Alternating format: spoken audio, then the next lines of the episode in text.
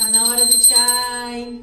Esse é um programa que traz para o nosso dia a dia sentimentos reais com a clareza de Vedanta. Com Denise Cooperman e Jonas Mazetti. Jonas Mazetti é professor tradicional de Vedanta, discípulo direto de Swami Dayananda, com quem estudou por quatro anos na Índia. É carioca, engenheiro e já foi até empresário do mercado financeiro. E é meu marido. Denise Cooperman é apaixonada por arte. Formada em arquitetura, já estudou design e matemática. Hoje se dedica integralmente à culinária saudável no seu canal de YouTube, onde ela ensina mais do que receitas, compartilhando sua paixão. E é minha esposa. Esse é um podcast que pode ser escutado pelo iTunes e em breve no Spotify e em outras plataformas de podcast. Se você quiser assistir ao vivo, transmitimos também pela live do YouTube, no canal Jonas Mazetti, toda quinta-feira às 8h30 da noite. Se inscreva no canal e ative o sininho, porque se o horário mudar, você será notificado. Mande suas perguntas e conflitos de vida, que a gente conversa sobre eles, com sentimentos reais e clareza de Vedanta sempre. Para enviar a sua pergunta, acesse www.vedanta.com.br. Então, muito bem-vindos a todos a mais um Hora do Chai. É, estamos aqui em Lagoa da Prata, Minas Gerais. Uhul, Na casa de Christian e Flávio, que estão aqui do lado, inclusive, né? Olá, pessoal. E hum, aqui, né, tão gostoso, cidade interior assim. É, compramos uns milhos da roça, fizemos um angu. Estamos comendo bastante. É. Em Minas o pessoal come bem. Estou aprendendo aqui bastante com eles. E então o nosso tema de hoje do Hora do Chai lidando com crianças. Eu queria antes de entrar no tema agradecer pessoal que mandou e-mail para a gente mandando feedback. Fernanda, Daniela, Ana Moura, Mauri. O que, que eles escreveram? É, deram feedback assim, falaram, Mauri acho que falou que que eu comentei no podcast passado, né? Que eu estava um pouco travada no começo, mas depois que eu me solto fica muito bom, fica natural. Uhum. E Daniela também agradeceu por ler a pergunta dela e que as dúvidas que ela, as questões que ela tinha vontade de te perguntar era exatamente as coisas que eu te perguntava, então que ajudou ela a entender também as questões dela. É, então... que era, é, a ideia da hora do chai é essa, né? A gente poder conversar e ter uma honestidade também e a gente, né? Uhum. Ter essa troca, né? Sim. Que bom que as pessoas estão gostando. É, bem legal receber os feedbacks. Então. É, eu também tenho um feedback que eu vou que eu vou dar porque várias pessoas estão escutando os áudios de WhatsApp que a gente envia, né? E estão falando que está chegando muito tarde. Aí eu tive uma ideia, que é enviar todos os áudios de madrugada. Porque tá todo mundo dormindo mesmo. Uhum. Aí a gente acorda, né? E tem um áudio para escutar. É uma boa ideia. Então, se você está aí com a gente ao vivo, dá até a sua opinião. O que, que vocês acham de receber os áudios de madrugada, se vocês estão acompanhando os áudios de zap, né? Mas eu achei que seria uma boa coisa. Só não pode escutar de madrugada, né? Porque a pessoa está dormindo. E... É. é. Não sei se é ruim se a, se a pessoa não deixa o celular no silencioso de receber a mensagem. Mas né? quem não deixa o celular silencioso para dormir? É, todo mundo deixa, todo né? Todo mundo, porque hoje em dia todo mundo manda mensagem, né? É. É. Bom, nesse caso também talvez seja uma ideia, né? Deixe seu celular no É, é importante ouvir o feedback das pessoas, é, né? É. Para ver o que as pessoas acham. Claro, claro. Bom, e aí? Teve uma pessoa também que mandou uma pergunta perguntando da programação de julho. Não sei se foi sobre o Hora do Chai ou do mês de julho. Mas por quê? Sobre as suas viagens ou se vai ter algum curso, alguma coisa.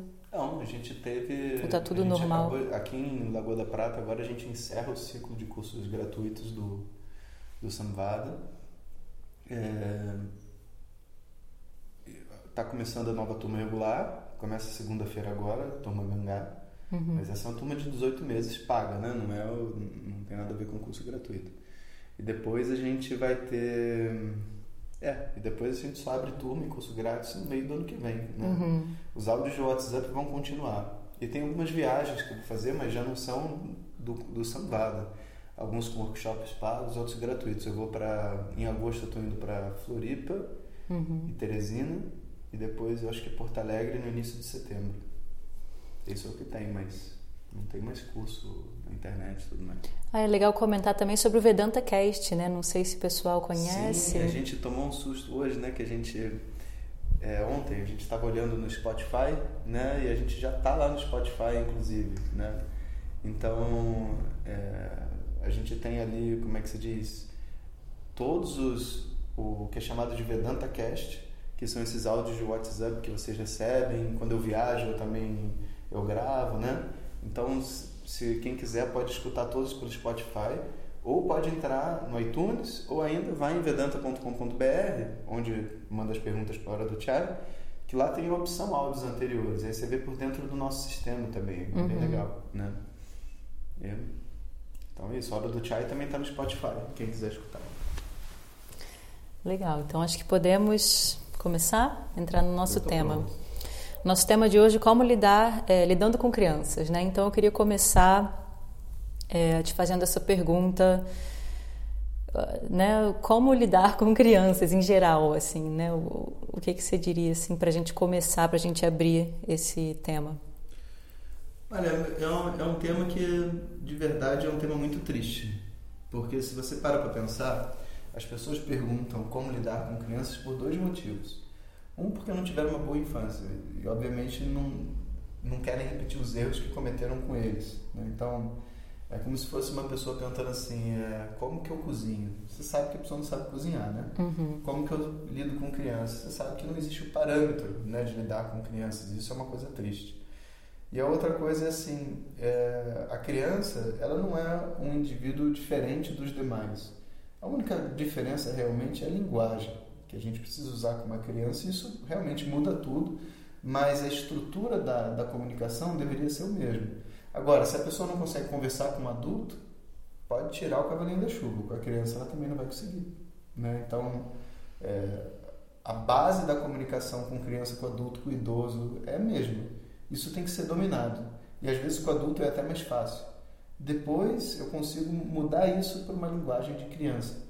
E aí eu me adapto à conversa com a criança. É que as pessoas acho que têm uma noção de que lidar com criança é tipo assim, como impor limite, como colocar ordem, como fazer a criança fazer o que eu quero, mais do que como se conectar com a criança. É. E você está dizendo assim que o importante é conversar, se conectar com ela, né? Como você conversa e se conecta com o adulto. Isso. A ideia é exatamente essa. Se eu consigo me conectar com o adulto, eu sei o que é se conectar com uma outra pessoa de uma maneira profunda, ou seja, eu entendo que eu tenho que expor minha vulnerabilidade, colocar meus sentimentos, não vou criar regras, não vou fazer julgamentos para outra pessoa e vou, enfim, ser honesto, emocionalmente honesto. Se eu sei fazer isso com adulto, eu vou agora saber que tipo não dá para chegar para meu filho e falar que hoje eu estou, sabe, é, melancólico, que ele não vai entender o que quer dizer.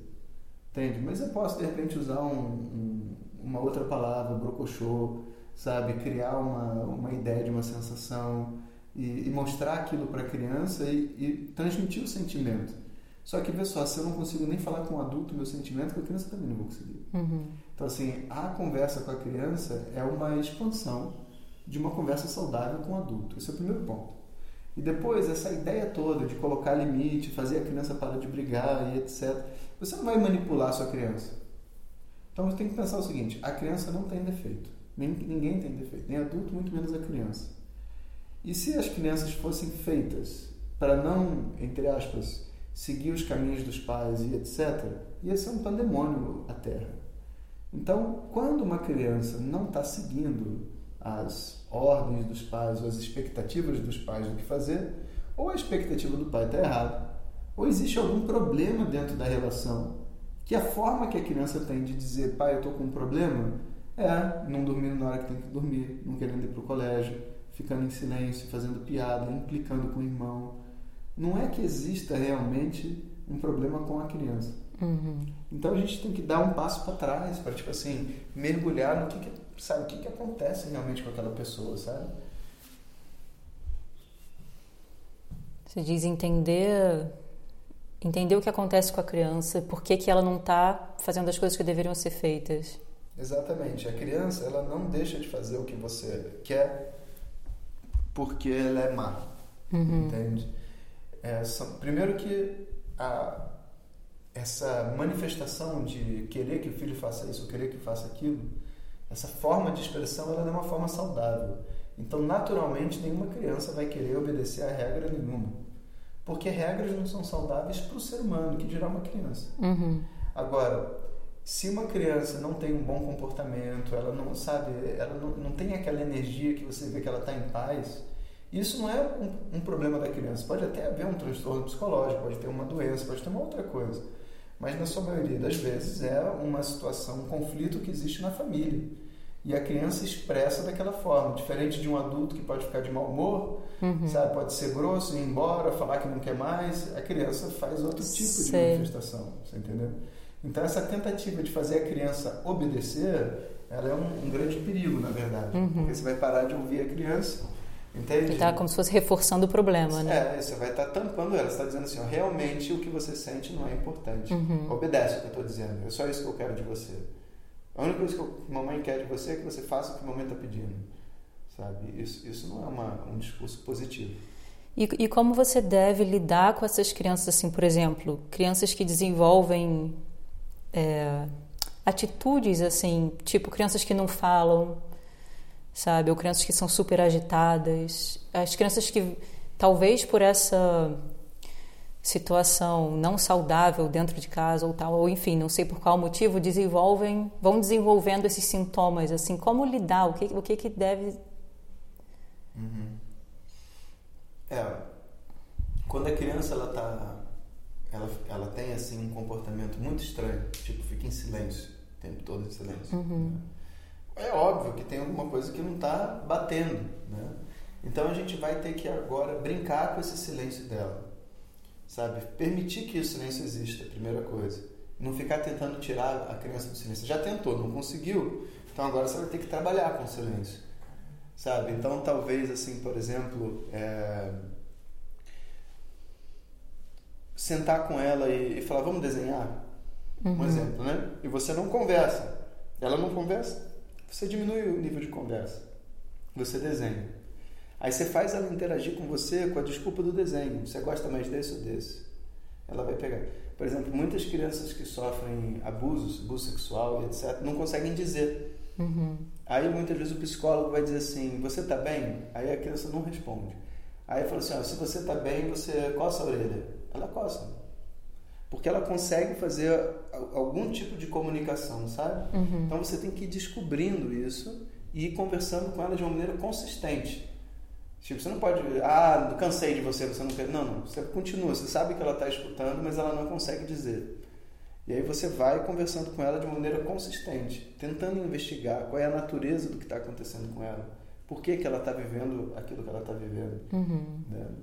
Então leva um tempo, mas é possível principalmente se existe uma, uma como é que se diz?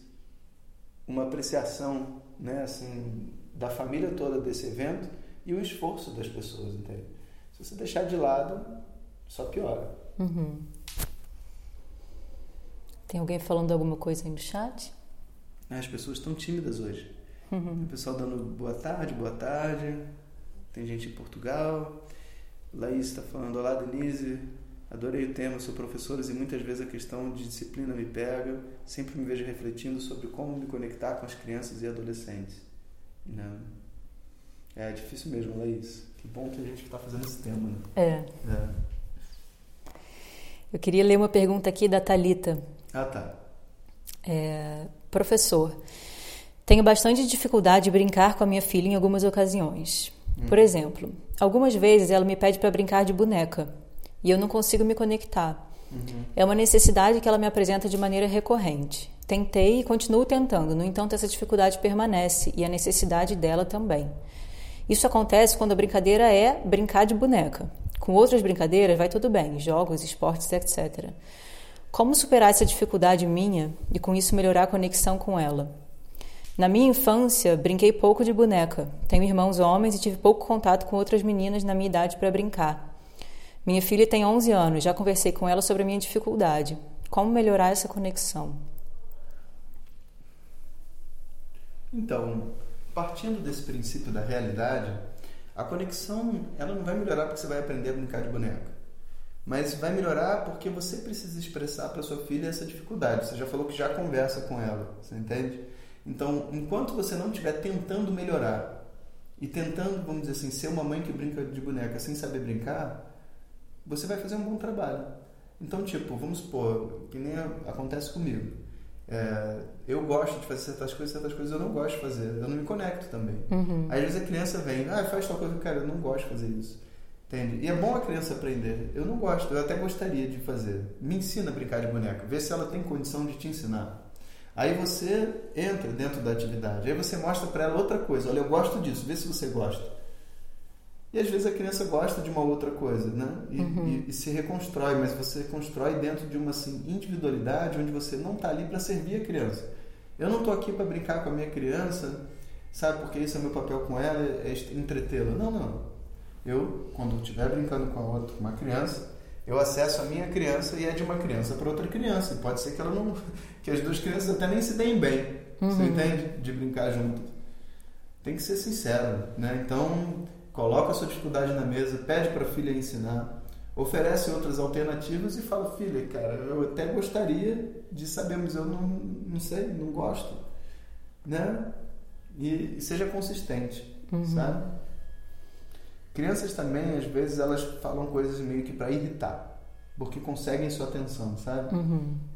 Então, ah, mãe, brinca com não sei o quê. Ah, filha, não, não sei. Só que ela vê a sua preocupação. Ela pergunta de novo que ela gosta de dizer, tipo, eu te amo, ama, eu te amo, ama, ama. Mãe, brinca comigo. Ai, filho, eu gostaria tanto. Ela gosta desse carinho, você entendeu? Então você precisa, às vezes, ficar em silêncio. Por exemplo, você per... a pessoa pergunta uma vez, você fala, tá bom, olha, eu não, não quero fazer. Aí a pessoa, não, vamos fazer. Eu não quero. Quando ela insiste de novo, você não pode devolver o carinho para ela, você tem que parar, ficar esperando. Uhum. E ela desiste, porque quando ela vê que o jogo acabou, ela não vai ficar perguntando. Entende? Então muitas vezes as pessoas se irritam com criança, que a criança fica perguntando, mas por quê? Mas por quê? Então vamos, por que, que você não faz? Eu não sei onde. Cachorro é assim. Cachorro tem esse tipo de comportamento, tipo rastro. Ele vem, eu estou comendo, ele pede comida. Eu estou comendo, ele pede comida. Aí um dia eu não quero dar comida, mas ele fica lá olhando. Ele fica lá olhando. Ele fica olhando até ganhar comida. Quando ele ganha comida, ele fica satisfeito. E na cabeça dele, ele fez o papel dele. Eu estou olhando e ganho comida, olha só, vai, vai acontecer, você vai ver o que vai acontecer. Esse tipo de, de jogo a gente não quer deixar acontecer. Uhum. Então, o que, que acontece? A gente tem que ser muito consistente. Se a gente falar não vou dar, não pode dar. Uhum. Porque senão sua palavra não vale mais nada. Você entende? O cachorro é um pouco diferente, porque ele não entende o que você está falando, entende? Mas aí no caso dele você precisa mostrar de uma outra forma sabe, mandar ele sair, etc. Mas um papo que é criança, não é cachorro. Eu achei legal quando você falou essa coisa de ser real, né? Que disso é o mais importante. E não, assim, o objetivo ser você conseguir brincar de boneca com ela, né? Mas sim ter uma relação real. E, e como se fossem duas crianças, né? Às vezes você está com um amigo, o amigo gosta de brincar de uma coisa e você não gosta. Exato. Né? Eu passo por isso bastante, assim, com, com meus sobrinhos, que eu tenho mais sobrinhos homens do que mulheres. E meus sobrinhos só gostam de jogar de futebol. Só gostam de jogar futebol. Teve uma época, na verdade, hoje em dia nem tanto, mas. Uhum. E aí eu queria brincar com ele. Ele só queria brincar de futebol. E tá, eu vou jogar um pouco de futebol, mas chega uma hora que eu canso de, de, de jogar futebol, né? Mas eu não tô ali, eu tô ali para passar um tempo com ele, sabe? E, e eu falei, Pedro, já. Né? Eu, eu, eu sou menina, não. né? Não, uhum. Vamos brincar mais um pouquinho. De, vamos brincar de outra coisa? Eu queria brincar alguma coisa que eu gostasse também, que eu gostasse uhum. de brincar, sabe? Vamos, sabe, arrumar outro jogo como se fosse dois amigos mesmo é. brincando, né? E não assim, ah, eu preciso conseguir gostar, tipo, é, tipo ela preciso, cons... eu preciso entreter meu filho, não. É, eu preciso conseguir gostar de jogar futebol com ele. Não, porque eu não gosto de jogar futebol e ele tem que entender que eu não gosto de jogar futebol para também estar tá, tá comigo num momento de qualidade, né? Claro, é. Para ter uma conexão mais forte, para é, ter. Senão ele até vai achar que você não gosta dele, por exemplo. É. Entende? Você não está brincando comigo, não gosta, não está me dando atenção. Uhum. É, então tudo isso a criança está aprendendo, né? É. é. É legal que hoje em dia ele já gosta de brincar de várias outras coisas, então. É, dá. eu, eu até acho, assim, para mim, por exemplo, criança, depois que passa de uma determinada fase muito pequena, eu me dou muito melhor. Uhum. Porque aquela fase muito pequena, de ficar com um bonequinho, sabe? Ficar, eu, eu não me conecto. Ah, eu adoro. É, pois é. Eu adoro criança em qualquer idade. Eu gosto de me conectar com a criança. Ó, o pessoal está agradecendo, falando que o tema é muito bom. É, e algumas pessoas estão com dificuldade também de conexão. Quem estiver escutando com dificuldade, é assim mesmo. Né? Às vezes a conexão não vai ser tão boa, a gente está viajando, dando aulas. E daqui a pouco vai ter a gravação no Spotify, no, no iTunes, você pode escutar o podcast. Mas vamos continuando. Então vamos lá. Um... Tem uma pergunta da Lica. Não, tá, vai. Como auxiliar crianças de 8, 10, 13 anos é, pós-processo de separação dos pais? Onde, por parte do pai, antes do luto, aquele luto que a gente comentou no último Sim. podcast, já houve a introdução de uma segunda pessoa na vida pessoal e imposição dessa condição às crianças, tipo uma namorada, né? Uhum. Sendo que a, na atual circunstância a namorada tem filhos. Uhum. E o pai referência sem irmãos. É, assim, quando tem uma separação, para a criança pode ser muito traumático, né? Em geral é. Uhum. Porque ela muda o conceito de, de família, de segurança que ela tem, de ver as pessoas em casa juntas e tudo mais, né? Então toda transição que possa ser feita suave, assim, suave no sentido não é que é aos poucos.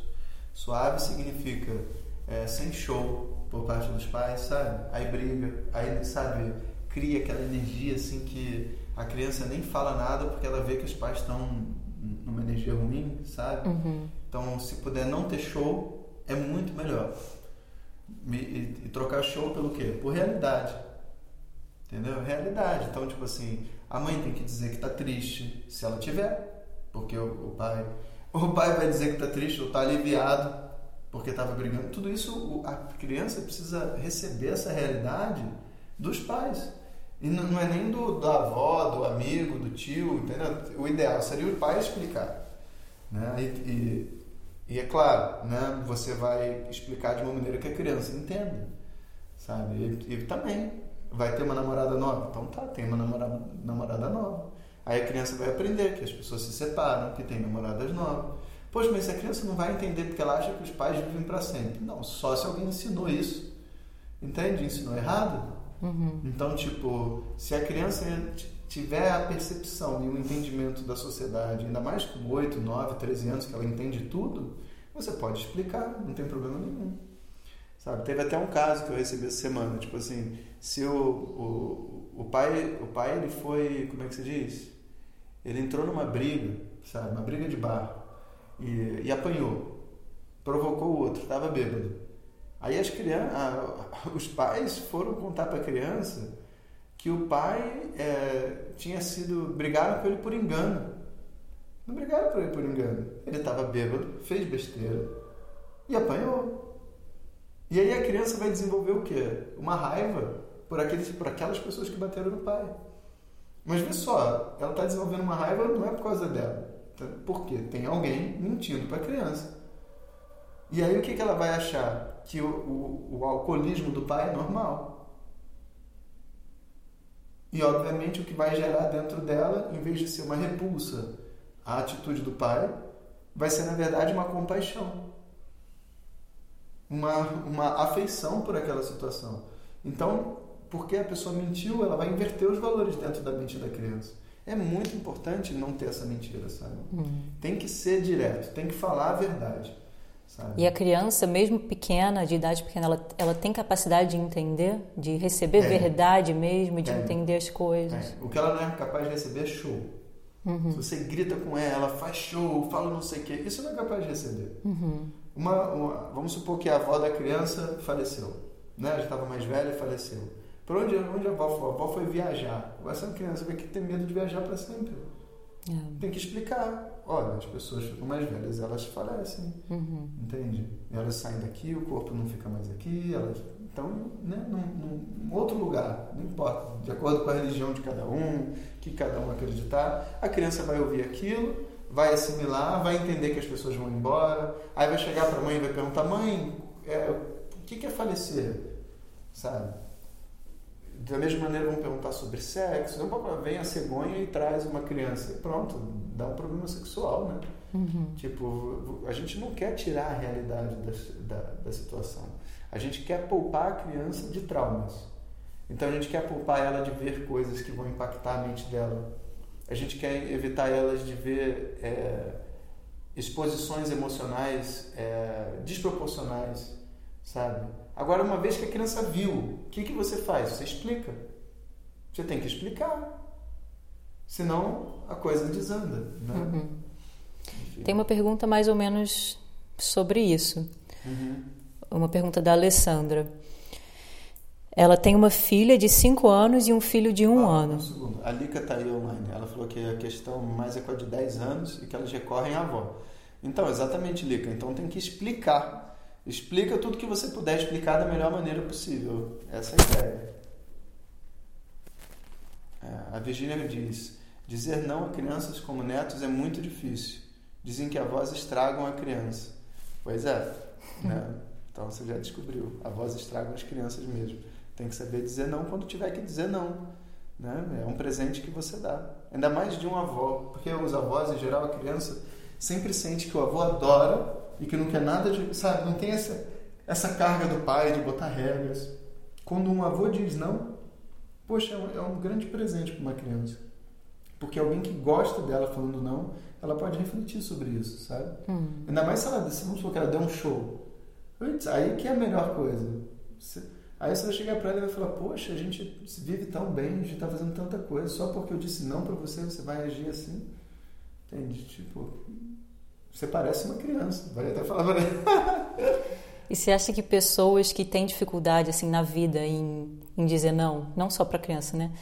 Tem, tem mais essa tendência a dizer não, mesmo assim, vamos supor, os avós, né? Que são pessoas na vida que têm dificuldade de dizer não em geral elas tendem a dizer, a não conseguir dizer não para os netos ou não? Isso é uma coisa de não, avô para neto? Não é que a avó tem dificuldade de dizer não. Não é isso. Entendeu? Dificuldade de dizer não as pessoas têm de uma maneira geral. O neto invoca essa dificuldade nas pessoas. Mas não é porque o avô tem dificuldade de dizer não. É uhum. assim. Pessoas frágeis, né? um mendigo na rua, um, uma, um bebê, uma criança pedindo um sorvete, uhum. invoca na gente uma, uma fragilidade e a gente não quer dizer não para essa pessoa. Uhum. Não é por causa do neto, é por causa da minha fragilidade. Não é, não é pelo, pelo avô querer ser querido pelo neto? Não. Como uma pessoa geralmente tem dificuldade de dizer não na vida. É, pode ser por, por, por, por querer ser querido. Uhum. Mas quando você não consegue dizer não, por exemplo, para um mendigo, não é porque você quer ser querido. Não, para o mendigo sim, mas para o seu neto que está te pedindo um brigadeiro entende? Uhum. É, pode ser, pode ser por causa disso, mas a questão toda é assim: essa pessoa tem dificuldade de dizer não com ela mesma, para ela mesma. Porque se ela tiver a facilidade de dizer não, ela vai dizer não. Não, não é o, o, filho ou o neto que vai, que vai tirar. Inclusive, ela vai ter prazer de dizer não. Eu conheço um monte de gente que tem. Uhum. A pessoa descobre como é bom dizer não. Aí, de repente, chega uma criança e fala: Poxa, você quer brincar comigo agora? Eu falo assim: Olha, agora eu não quero. E olha no olho da criança e a criança entende e ri. Uhum. Sabe? Porque ela sabe dizer não. Então não é um problema. Eu digo, o problema é a gente não saber dizer não e ter neto. Aí o neto vai ensinar a gente a dizer não ou a gente vai estragar o neto. Não tem nenhuma. Uhum. É uma das duas coisas. É, é. Vamos lá. Então, deixa eu voltar para a pergunta sobre aquele tema é, sobre a maturidade da criança de entender realidades, né? Uma pergunta da Alessandra. É. Ela tem uma filha de 5 anos e um filho de 1 um ano. Quando meu filho nasceu com intolerância a leite, acabei me tornando vegana. Hoje, meu filho está começando a vida como vegano também, pois não faz sentido para mim oferecer algo que não como. Quando minha filha era pequena, eu nem era vegetariana. Então ela come carnes e derivados. Sinto que ela, sente, ela se sente diferente por isso, mas já é um hábito. Ela diz que quer ser vegana também, mas quer comer carne e queijo. E eu sempre digo a ela que ela pode fazer as escolhas e sempre vou amá-la independentemente. Mas tento explicar o porquê sou vegana e a ética que existe por trás disso. É errado eu explicar para ela? Ela não tem maturidade ainda? Não, é totalmente certo explicar para ela. E você tem que explicar para ela também por que, que um filho teve um tratamento diferente do outro. Porque filhos não entendem que o que é intolerância à lactose, nada disso. É, vai ser assim: minha mãe mudou ela é diferente com a minha com o negócio. E como ele não se sente feliz, vai dizer: minha mãe trata melhor o meu irmão do que eu. Uhum. Ele tem um privilégio que eu não tive. Se é errado comer carne, por que, que você deixou eu comer? Uhum. Vai começar um monte de coisa. Você precisa explicar. Fala assim: olha, eu não tinha essa consciência, agora eu tenho. E mais, a criança de 5 anos, ela não tem a opção do que ela vai fazer. Isso não é saudável. A criança espera que você opte por ela. Claro, se você chegar, a criança tem um hábito, tem um gosto, ela fala, não, eu quero, você pode dar. Uhum. Mas ela espera que você opte por ela. Ela não espera que você depois, quando, quando ela ficar mais velha, vamos supor que ela tenha comido uma coisa que não vale a pena. Você disse, olha, eu te dei a opção, meu filho. Falo, não, mãe, você desculpa. Se era errado, você não podia ter deixado eu comer. Uhum. Né? É de, sim, de até 5 anos de idade. Uma criança de 13 anos é outra coisa, já é um adolescente. 11 anos é outra coisa. Agora, 5 anos, não. Você faz a opção por ela. Vamos virar vegetariano todo mundo e vamos experimentar, ué. Você ajuda, quer ser vegetariano? Então vamos experimentar. Entendeu? Uhum. E assim vai, vai construindo, né? Ela tem maturidade, né, para lidar com Tem, tem total. com a situação como um todo, né? Se for botada na mesa de fato, Tem né? que De- explicar. É. Tá. Hum, Vamos para mais uma pergunta? É. Você quer ler alguma coisa aí? Tem uma pessoa que está perguntando, a Bárbara está falando assim: Jonas, boa tarde. Alguma dica para lidar com crianças na fase dos terríveis, dos terríveis dois, onde todo, onde tudo não gera uma birra? É o Terrible Two. É. É, a ideia é você não ter, evitar a birra. Faz birra junto. Entende? Entra dentro. Do, é, esse é o jogo da idade. Se, tudo que você tentar evitar e você mostrar para a criança que, que isso você não quer e, e tal, ela vai criar uma estrutura de controle sobre você. Então você tem que virar a criança junto com ela, entrar na birra junto com ela, entende? E. Faz com que a, a birra dela não te gere um, um sentimento de desconforto e insatisfação. Fica maior do que isso e faz a birra dela ser, um, ser tipo assim, é, uma coisa engraçada para você. Vai quebrando o jogo, entende? É um exercício de quebrar o jogo, é difícil. É muito difícil É essa tipo situação. resistir a bullying, sabe? É possível, mas você precisa. Como é que você resiste a bullying?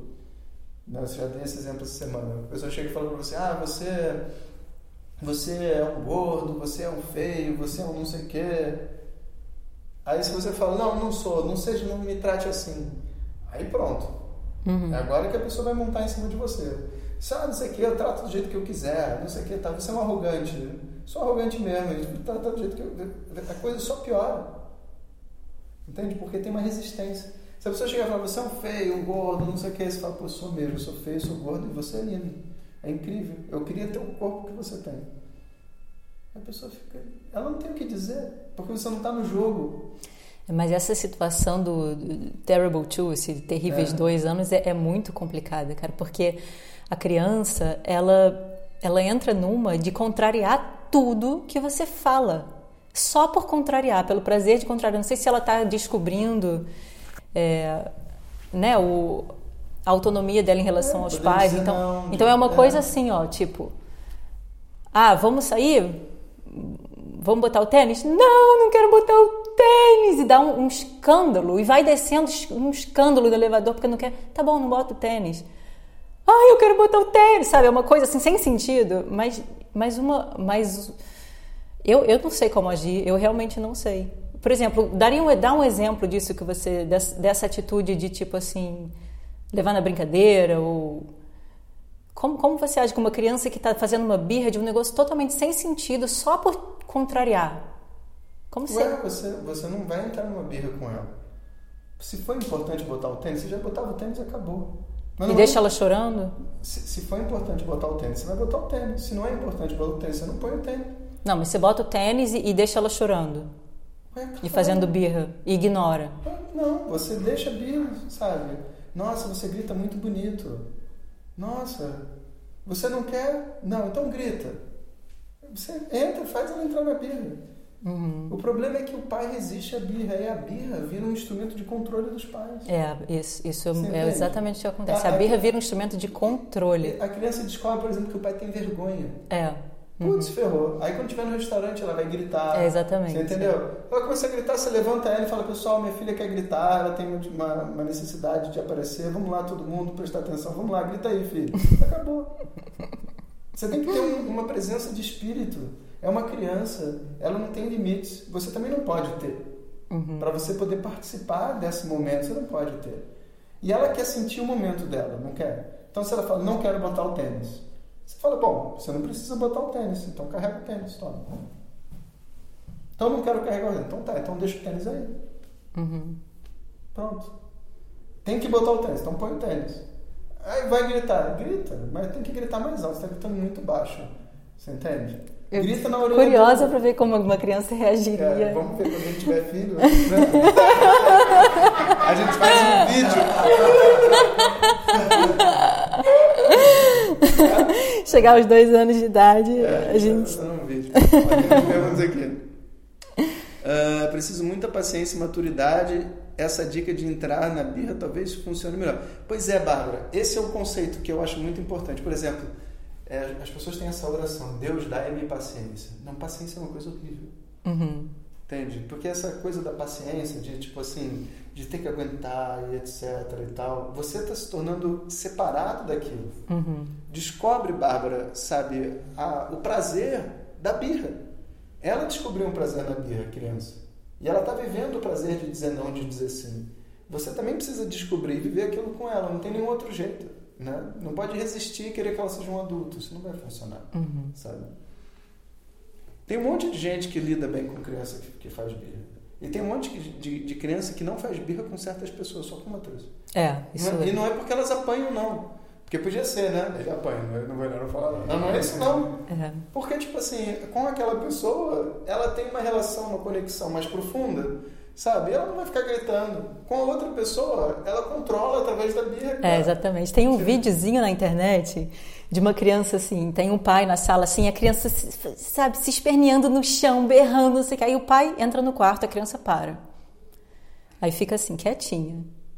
Aí ela fica olhando. Quando o pai volta, começa. É tipo, ela não tá, ela não quer chorar, ela quer atenção, né? Ela quer através daquela birra é. a reação que o pai, né, é. dá para ela através da birra. É, e pessoal, para quem tá difícil aí por causa da conexão, que eu sei, a gente tá aqui no meio de Minas, em Lagoa da Prata, vocês aguardem, porque a gravação toda vai pro Spotify, vai pro iTunes, aí vocês podem escutar, tá bom? Vamos nessa. É, então vamos para outra pergunta outro tema aqui. Na verdade, essa pergunta é de 16 anos, adolescente, né? Não é mais criança, né? Ó, tem uma pergunta que é importante aqui, desculpa, Denise. Tá.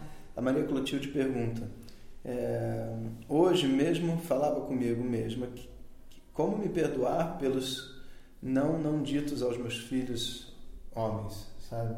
Hum. Então, cara, a verdade é o seguinte: você não vai se perdoar. Porque você, na verdade, construiu né, monstros dentro dos seus filhos, entende? Então você ninguém vai se perdoar por, por coisas assim tão fundamentais. Isso são marcas. Tem erros que a gente comete na vida, principalmente com filhos, que são marcas que a gente vai levar para a vida toda. O que você tem que fazer é com que esses erros te tornem uma pessoa melhor. Fazer com que esses erros que você cometeu na infância deem força, na infância deles, deem força para você hoje para dizer não na sua situação presente. Você lembra dos seus filhos e aquela dor te abençoa nesse momento para conseguir dizer não para outras pessoas. Então não é com eles que você vai resolver o problema. Você precisa mesmo é, é vamos dizer assim, consertar isso com novos filhos, com novas situações que aparecem na sua vida. Né? E os filhos vão, enfim, ter que crescer, assim como você teve, eles também vão ter que crescer na vida deles e aprender, né? Ou não. Né? Então não tem como voltar no tempo, né? Mas essa mãe, ela pode fazer alguma coisa pelos filhos? Que você falou é o que ela faz por ela, né? Pelos filhos, ela pode fazer pode. alguma coisa? Fazendo isso que eu falei, ela vai mudar. Uhum. E os filhos, quando vierem conversar com ela, vão sentir a mudança. E nessa mudança, eles também são convidados a mudar. Uhum. A tentativa de mudar os filhos depois de velho, pedir desculpa, quando era pequeno, não te dei atenção, o filho fica com raiva, dá vontade de bater. Uhum. Você, pô, agora que você vai me dizer com, com 30 anos de idade que você não me deu atenção quando eu tinha 8, Não é assim que você me perdoa. Você per me perdoa, entre aspas, né? eu te perdoo quando você se tornar uma pessoa melhor hoje. Uhum. E você se tornando uma pessoa melhor hoje, ajudando outras pessoas e etc., eu vou ver a sua mudança e vou entender o que, que eu vivi. Você entende? E não tem nada a ser perdoado. Você era ignorante, eu também sou e agora carrega essa ignorância. Eu vou tentar resolver para não passar adiante. Todo mundo tem que resolver para não passar adiante. Essa coisa de para trás não, Sei. não dá certo, não. O Adriana Bueno disse que já está em Lagoa da Prata. Ah, que coisa boa! É. vamos nessa. Então vamos lá. 16 anos pode entrar aqui? Pode. Ou, ou já é adolescente, não é mais criança? Vamos lá, vamos. Tenho um filho de 16 anos. Eu quero que ele tenha uma vida feliz de adolescente, que ele namore, vá em festas, faça suas descobertas, nem sempre boas, aprenda com seus erros e etc. Mas, recentemente, tivemos que dar uma freada na sua liberdade, por descobrir que ele mentiu para nós em várias situações. Estava andando com mais companhias, experimentando coisas que não são apropriadas para sua idade. Para piorar, vivemos num país onde, se um menino de 16 anos é pego fazendo algo ilegal, ele é preso e marcado para sempre, podendo ter problemas até para entrar na faculdade. Nossa relação ainda tensa.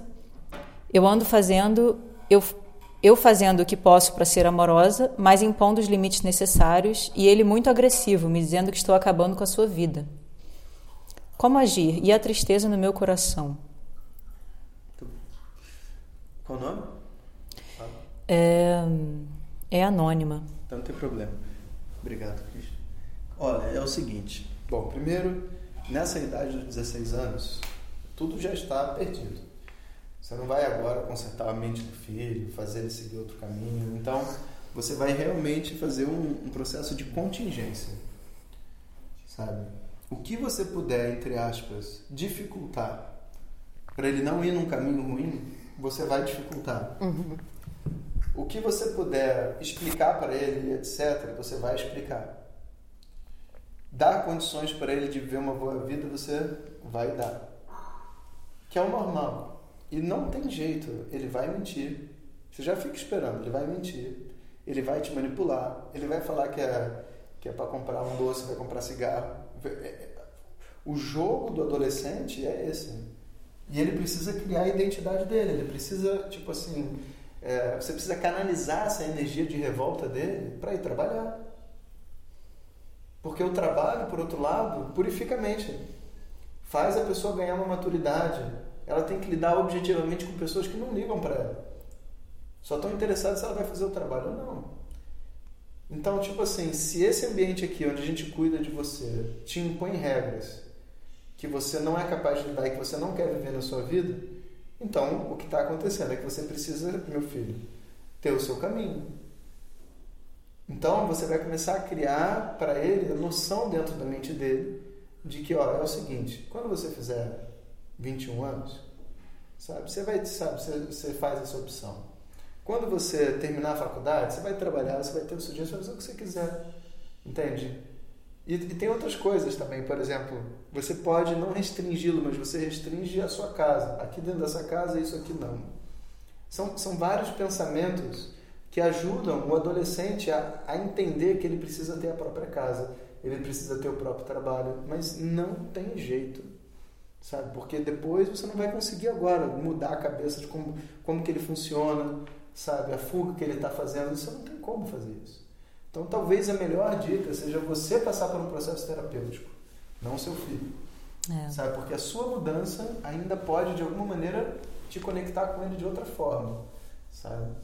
Dizer assim, ah, deixa tudo, não é verdade. Se você simplesmente dizer, ah, faz o que você quiser, a pessoa se destrói, você entende? Então você precisa ser real, precisa botar os seus sentimentos. Aí a pessoa vai viver um conflito, sabe? Porque ela sabe que ela está fazendo a coisa errada, que causa dor para a mãe, entende? Mas ao mesmo tempo é o que ela quer, ela não sabe viver de outra forma. Esse é o conflito da adolescência.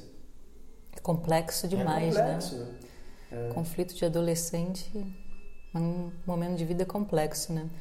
Interessante essa coisa da mãe é, do foco da mãe ser ela mesma, né? Ela fazer o processo terapêutico e, é. e ver como lidar com isso, ao invés de tentar focar em é. mudar o filho. No comportamento do filho. No né? comportamento do filho. Isso é, é, interessante. E muitos dos problemas com o adolescente vêm com o ambiente. tanto amizades que levam a criança para um lugar ruim, quanto uma casa. Uhum. Porque a gente não sabe o que, que existe dentro da nossa casa, na cabeça de um filho. O que, que ele já viveu, o que, que a casa representa. Então, quando você muda ele de ambiente, ele responde de uma outra forma. Um dos segredos assim da, antigos para lidar com o adolescente era botar o adolescente no internato. Não era uma forma de se livrar da criança, não era só isso. É porque quando ela sai de casa e ela está no internato, ela tem que agora sobreviver naquele novo lugar. E todo mundo lá está lavando louça, então ela vai lavar também, porque ela quer fazer parte, sabe? E aí tem um professor que coloca as ordens e não é meu pai, ele, é melhor respeitar, sabe? Existe uma outra visão, sabe? De, quando você tira, por isso que também nessa fase da adolescência os tios são muito importantes.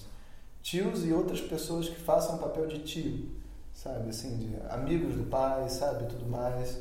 Porque são pessoas que, que o adolescente consegue ser sincero, consegue ouvir hum. e, e, e, ele faz isso sem disputar com a fonte. Porque o pai, mesmo que ele fale, o adolescente está disputando com o pai na mente dele.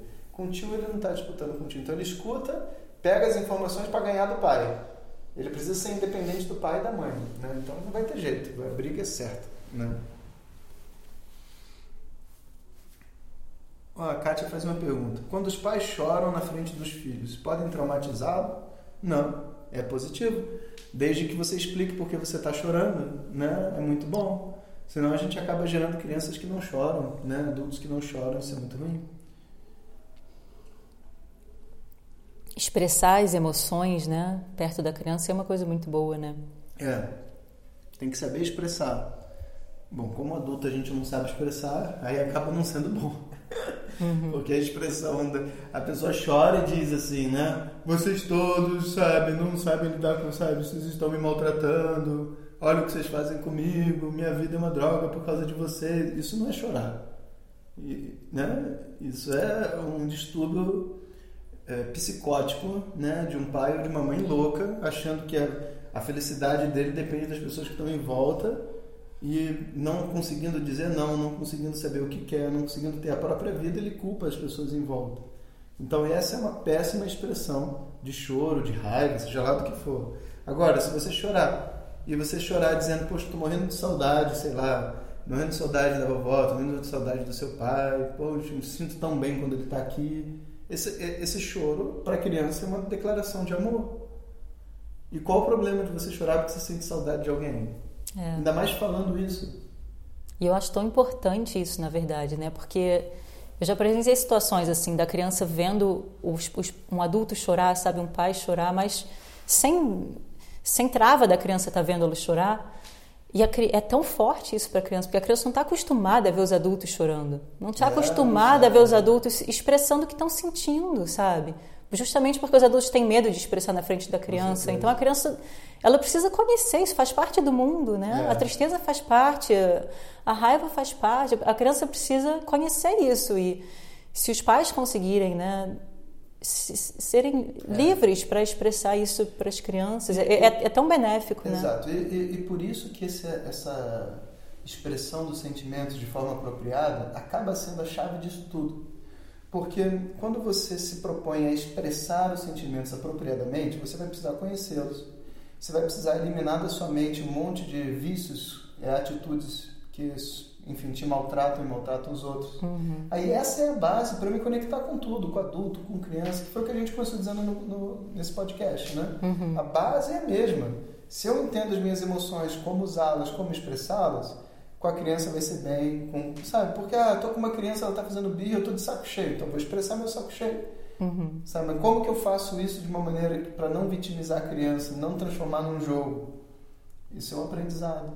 E essa é uma parte do autoconhecimento muitas vezes ignorada, muitas vezes esquecida. Né? E as pessoas confundem com terapia. Não é terapia. Inclusive, várias pessoas que fazem trabalhos terapêuticos há muito tempo, às vezes escutam uma aula de Vedanta falando sobre emoções e falam: Poxa, sabe? Caíram umas fichas que nunca caíram para mim antes. Por quê? Porque não é terapia, é um pramana, é um meio de conhecimento. Você não está aqui para reviver os seus sentimentos, você está aqui para descobrir intelectualmente que existem outros caminhos para o seu coração caminhar, para a sua mente ir. E como que você vai, entre aspas, né, assimilar isso? Vivendo na prática. Depois da aula, né, depois da hora do chai, depois das aulas de Vedanta, a pessoa vai chegar, vai ter a vida dela para viver, ela vai lembrar daquilo que ela aprendeu, e quando o filho lá estiver fazendo birra, quando não sei o que, ele vai seguir um outro caminho. Né? Uhum. Então, isso é um meio de conhecimento. É diferente de, uma, de um processo terapêutico, onde eu estou ali para falar o que eu estou me sentindo, sabe o que eu estou sentindo, sabe, para tentar descobrir qual é a emoção. Né? Essa parte você tem condição de fazer sozinho, claro, né? mas, é, enfim, sem desmerecer a terapia. É importante também, principalmente nas crises, sabe? Uhum. Alguém que te ajuda a ver tudo isso. Né? Hum.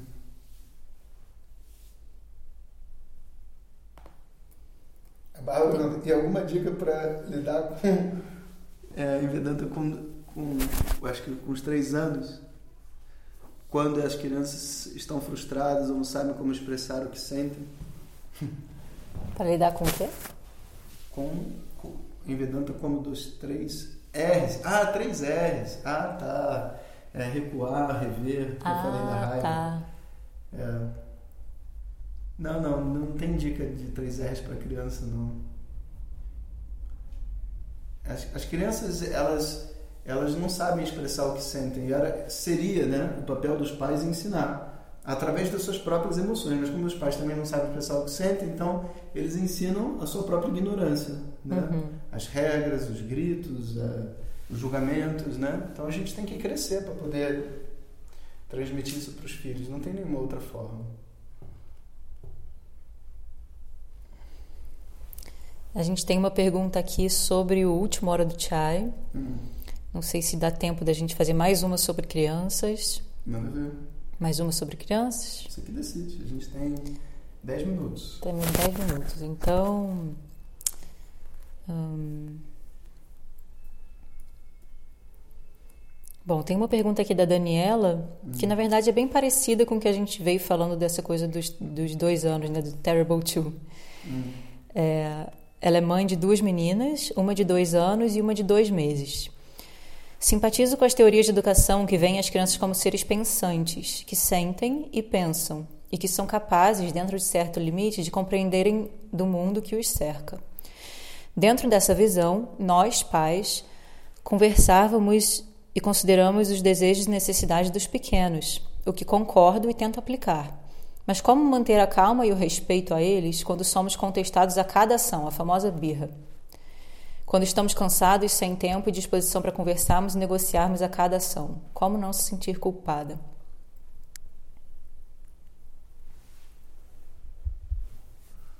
É, mas é o que a gente conversou. Você tem que sair do papel de pai. Inclusive é um tema que a gente falou no, no curso de emoções, né, intensivo, que assim, esse papel de eu sou o educador, eu sou o pai, que estou botando uma regra para você seguir. É, isso tem que ser rompido. Não, eu, eu não estou fazendo esse papel. A gente está aqui de igual para igual.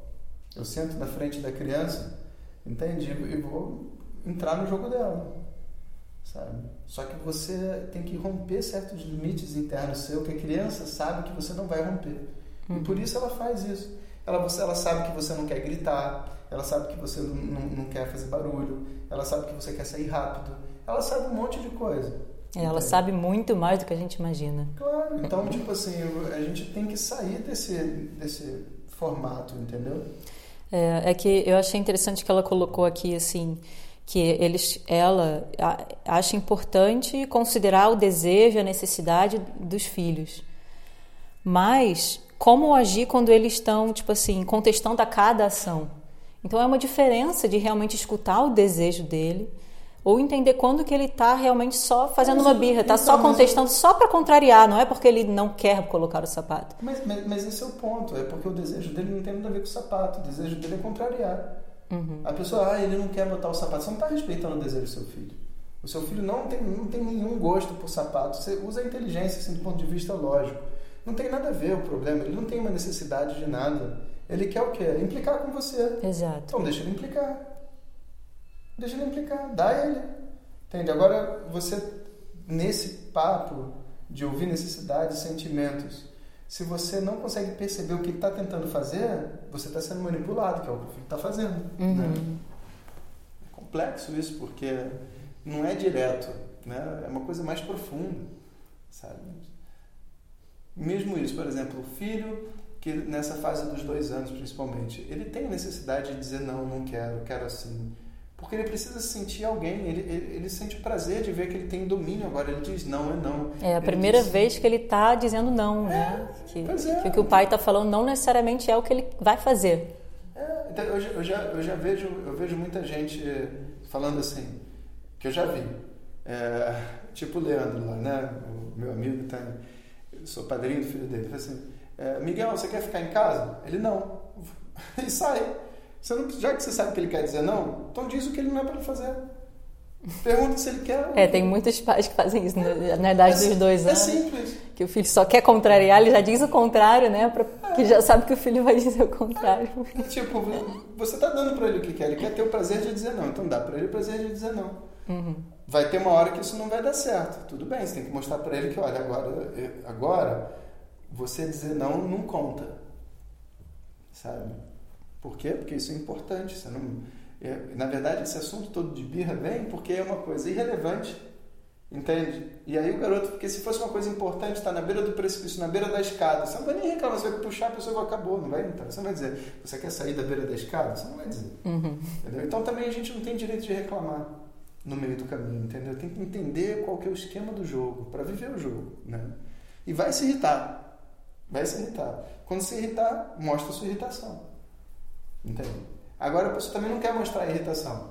Aí ela se irrita e fica, ai meu filho, por favor, vem com a mamãe. É que geralmente as pessoas, para mostrar irritação, elas, na verdade, vitimizam o filho, né? Elas, elas gritam, sabe? Dá um esporro. Como é que a pessoa expressa a irritação de maneira saudável? Então, elas têm duas formas não saudáveis. Uma é essa ela gritar na orelha do filho. Né? Quer você vai ter que ir, né? É, tipo, chega, não aguento mais. Não. Né? O, que, é o que a gente mais vê na rua, né? É. O que a gente mais vê por aí. É o pai ficando muito irritado com aquela birra e, e grita na, na, na, né, na cabeça da criança. E, e, muitas vezes não adianta nada. É. E, e uma, uma outra coisa é a pessoa, ela não quer, se, ela não quer mostrar sua raiva. E ela fica, ai filho, por favor, vamos, vai, não faz isso com a mamãe. Uhum. É vítima. Vítima. Uhum. Né? Então é o controlador e a vítima. São os dois jogos que a pessoa sabe fazer. E como que é a maneira saudável de, de expressão? você vai expressar o que você está sentindo. O que você está sentindo é raiva. Entendeu? Então você vai chegar para o filho e falar, peraí filho, eu, não, eu preciso de uma pausa agora porque eu estou falando aqui com você. Eu estou ficando tão irritado que você não está fazendo o que eu estou falando. Você entende que agora eu preciso de um tempo para eu preciso expressar minha raiva. Aí você vai e grita, não com o filho, uhum. grita numa outra direção, entende? Você fala assim: agora não tenho condição de conversar, eu estou com raiva, eu preciso de um tempo para mim, entende? Sabe? Não, agora eu tô, agora o papai está triste, estou com a cabeça virada, sabe? Uhum. E tal. Sabe por que, que eu estou com a cabeça virada? Porque você não faz o que eu mando. Não, você estragou tudo, entendeu? Porque eu preciso descansar e ficar em paz. E quando você faz essas birras, eu não fico em paz, porque eu tenho que ficar falando para você fazer, não fazer, fazer, não fazer. Para mim é muito complicado. Eu não quero, eu quero que você faça tudo do jeito que você quiser, mas a gente tem que sair, tem que ir para fazer outras coisas, tem outros tempos, entende? Você, você não é o culpado, não é o culpado. Eu tenho uma necessidade de ficar em paz, sabe? Para mim, sabe, quando você fala desse jeito e etc, né? A minha necessidade de ficar em paz não, não rola. Eu sei que você precisa do seu jeito, mas eu não, não dá. Então agora eu preciso de uma outra coisa para mim. Você entende? É como se você estivesse batendo papo com uma pessoa muito madura, uhum. sabe? Essa, esse, esses dois extremos, na verdade, são os pais querendo que o filho haja de uma maneira. Seja pela vitimização, falando, olha, eu estou sendo bonzinho com você, faz, por favor. Ou sendo mal, Uhum. E, e, querendo que haja por medo, dá no mesmo. E os dois estão errados, entende? Uhum. Eu não preciso de nenhuma dessas duas coisas.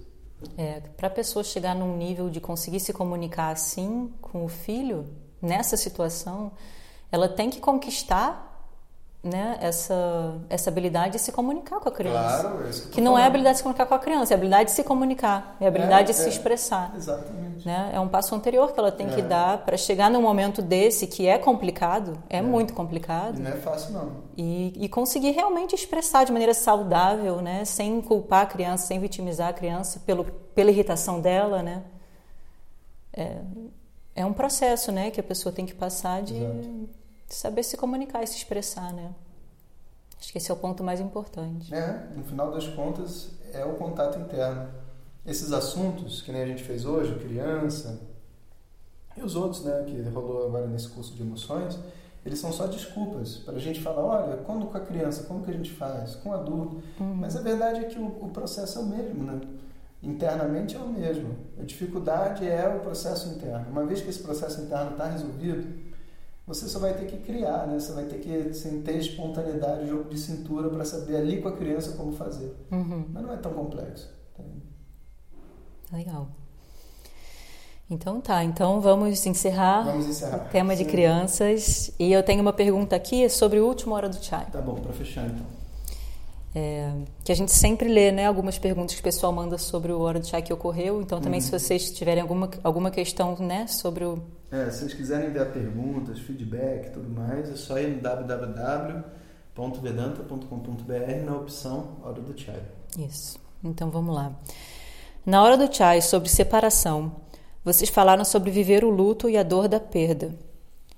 Como se vive a perda de forma saudável? Imagino que não seja chorar pelos cantos. De que forma viver essa dor, processar de verdade esse luto? Não só em relação à separação, mas outras perdas também. Pergunta da Luna Graton. Sim. Então, Luna e todo mundo, o luto ele é caracterizado pelo por você mergulhar dentro da sensação que a gente tem de não estar mais com aquela pessoa, com aquele objeto que a gente gosta, né? Então tem uma sensação que a gente tem de, de, de, perda mesmo, uma sensação de é, que a gente coloca assim que você tem assim uma baixa de energia, você não quer sair fazendo um monte de coisa, entende? Muitas vezes você vem na sua memória a situação que ocorreu de novo e de novo, Uhum. entende? E existe assim também é, uma uma necessidade de falar sobre o objeto ou a pessoa. Também faz parte do luto. Então, por exemplo, relembrar todas as coisas boas que foram vividas através daquele carro é o luto de bater o carro. Você vai relembrar tudo. Quando que foi comprado, o que, que você fez. Relembrar tudo que tinha de bom de um relacionamento. Sabe? Porque você não pode terminar um relacionamento, sei lá, de 30 anos, né? Pelo motivo que seja, mesmo que fosse assim, uma traição. Foi uma traição, mas ah, se você estava dentro desse relacionamento, o que que tinha, o que estava acontecendo ali dentro? Então você tem que passar por um processo de relembrar tudo o que aconteceu. Como que foi quando vocês se conheceram? O que, que sabe o que estava ali rolando? Aí como que você se apaixonou? Como que desapaixonou? Como que se apaixonou de novo? As viagens que foram feitas, os filhos, seja lá o que aconteceu. Você vai relembrar isso tudo. Você vai vai fazer conexões também de sofrimento, porque você vai lembrar que talvez, sei lá, se for uma separação, né? de que a pessoa, ó, ali, ela teve um outro relacionamento, ah, então foi por isso, é, a gente fica com raiva, porque olha só, luto não necessariamente é luto na forma de uma saudade, pode ser na forma de uma raiva. Uhum. Tipo, você vai sair de um relacionamento que você brigou com raiva, você vai entrar em outro, não, você tem que viver essa raiva primeiro, entendeu? Aí você vai ter necessidade de falar, talvez você tenha que fazer um, né, uma arte marcial, alguma coisa assim, para poder viver aquela raiva e sentir a raiva sem bater em ninguém, sabe? Sem Uhum. machucar ninguém na sua vida.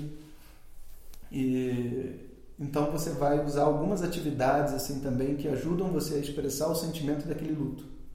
Aí aquele luto vai passar.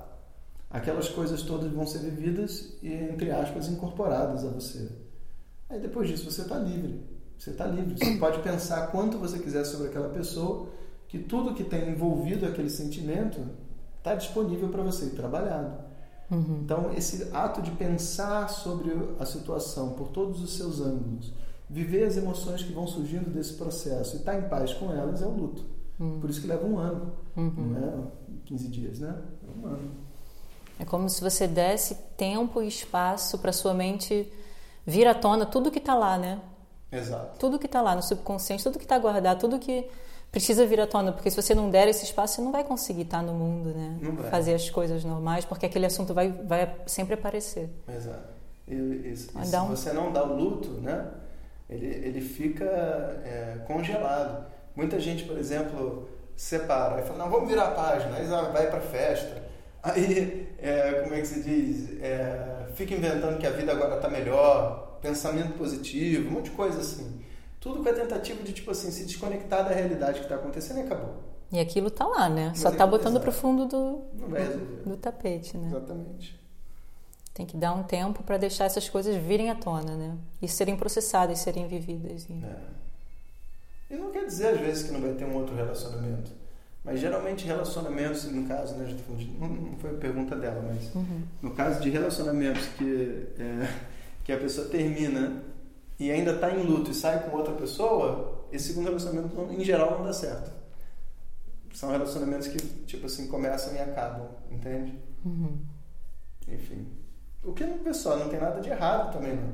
Mas a gente tem que saber que eu tô em luto. E você acha que às vezes a pessoa, que eu acho que tem muita gente também que procura um outro relacionamento para poder lidar com essa situação, né? Para poder assim ter uma no- nova pessoa para pensar. Então, uma coisa que eu acho muito errada na sociedade hoje, e que tem muito assim do- de um pensamento de pessoal erroneamente diz que é empoderamento feminino, que é assim, a mulher foi traída, sai com outro. E tem várias é, mulheres que ainda dizem assim, depois de você sair com outro, você vai perdoar ele, vocês podem voltar e ficar juntos. Eu já ouvi isso ó, muitas vezes. Muitas...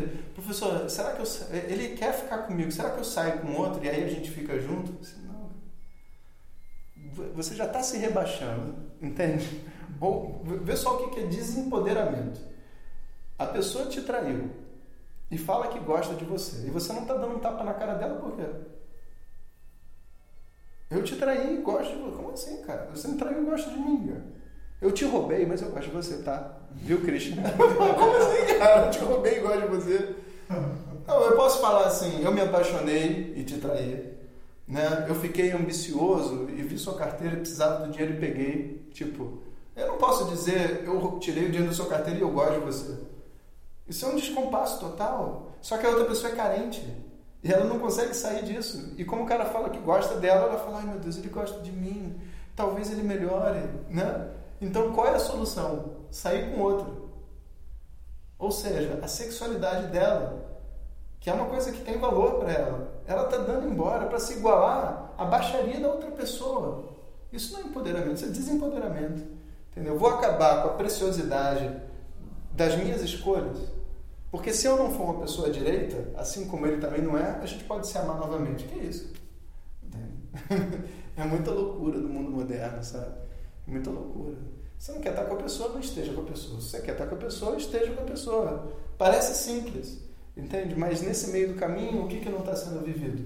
O luto. Porque se houve uma traição, tem um luto a ser vivido. E antes desse luto ser vivido, você não pode pedir para a pessoa voltar. Volta a ficar comigo. Não, cadê o luto? Não, não, vamos tirar esse caso do relacionamento para ser mais objetivo. Uma empresa, dois sócios montam a empresa. Lá pelas tantas, um dos sócios vai e faz uma ação que, que é injusta em relação ao outro. Pô, pelo amor de Deus, continua comigo aqui. Não, agora está na hora de você ficar calado, porque você não, me sacaneou aqui no, no nosso negócio. A gente tem que viver um luto. Sabe? E muitas vezes vai significar, olha, faz a sua parte, eu vou fazer a minha, a gente não conversa. E ó, o tempo precisa passar. Aí eu vou pensar sobre um monte de coisa. Sobre os moles que eu dei com outra pessoa, sobre não sei o quê. Aí eu vou chegar lá e vou perguntar, cara, eu quero só me dizer assim, por que, que você fez isso? Eu preciso ouvir. Aí não, Jonas, olha, é porque, sei lá, eu tenho inveja de você. Ah, é, tá, então tá, voltei. Continuo mastigando, tal. Aí de repente eu posso chegar para mim e dizer, cara, pô, realmente, tipo, imagina ele na posição dele, sabe? Eu, eu, eu apareço tanto, tô na, sou, sou o frentista do posto. Ele fica lá dentro, entendeu? Com dinheiro. Pô, eu falo com todo mundo, é um trabalho difícil. Eu chego para ele e falo, cara, é difícil ficar lá dentro como frentista. De repente eu encontro uma conexão, entende? E vou pegar meu dinheiro de volta e falar assim, olha, dá o dinheiro, primeira coisa, entende? Etc. Podemos continuar sendo amigos, mas eu não quero trabalhar com você. Ou senão vamos trabalhar assim, mas agora eu quero ter um controle melhor. Você pode refazer, mas você não pode ultrapassar o luto. Uhum. Tudo toda frustração, dor, exige um luto, entende? Enfim. Acho que é isso, né? Pode encerrar? Sim, chegamos no final. Boa tarde e até a próxima hora do chai. Valeu, pessoal. Até mais. Muito obrigada por estarem com a gente na hora do chai. Mande suas perguntas e conflitos de vida que a gente debate sobre eles, com sentimentos reais e a clareza de Vedanta. Para enviar sua pergunta, acesse www.vedanta.com.br. E até a próxima Hora do Chai.